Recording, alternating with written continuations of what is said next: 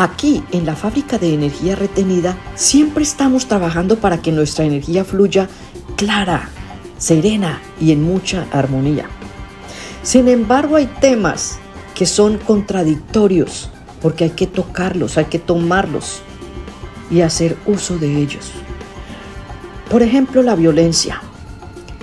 A veces creemos que la violencia está lejos de nosotros y estamos viviendo en la misma casa con ella.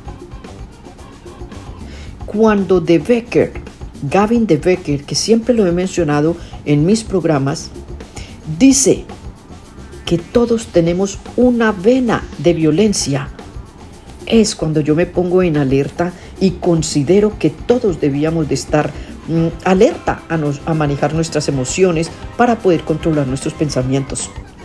De Becker desacredita la idea de que hay una mente criminal que separa a ciertas personas del resto de nosotros. La mayoría de nosotros dice que nunca mataría a otra persona, pero generalmente a continuación oyes la expresión a menos que tuviera que proteger un ser querido.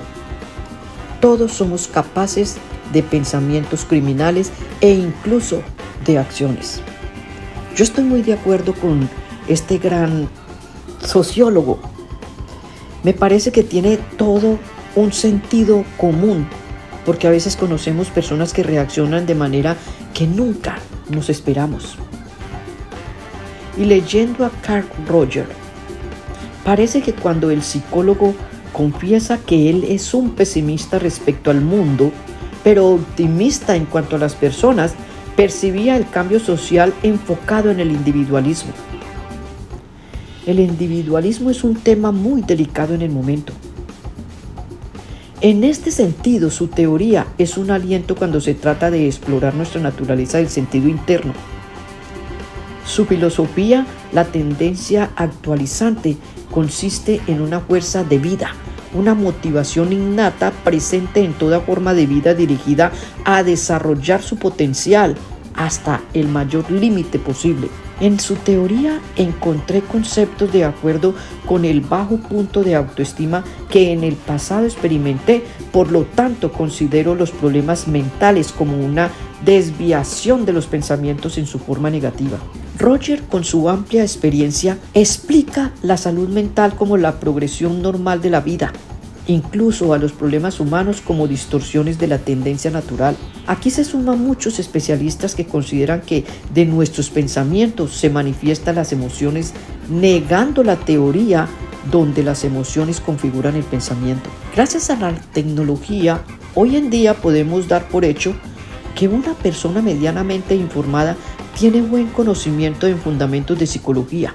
Quiero decir que la gente puede construir su propio yo cambiando su manera de pensar, algo que yo adquirí al haber logrado sincronizar mi naturaleza del sentir con mi esencia. Concluyo que hay muchas herramientas para superar a una conducta desviada o incluso podemos mitigar el flagelo de la depresión y ansiedad. Estos son temas nuevos que voy a dar a continuación y en el próximo segmento estaré hablando y retomando el tema de la resiliencia, de la empatía, del altruismo, temas que no termino nunca, porque siempre van a estar en desarrollo para mantenernos equilibrados y en control de nuestras emociones.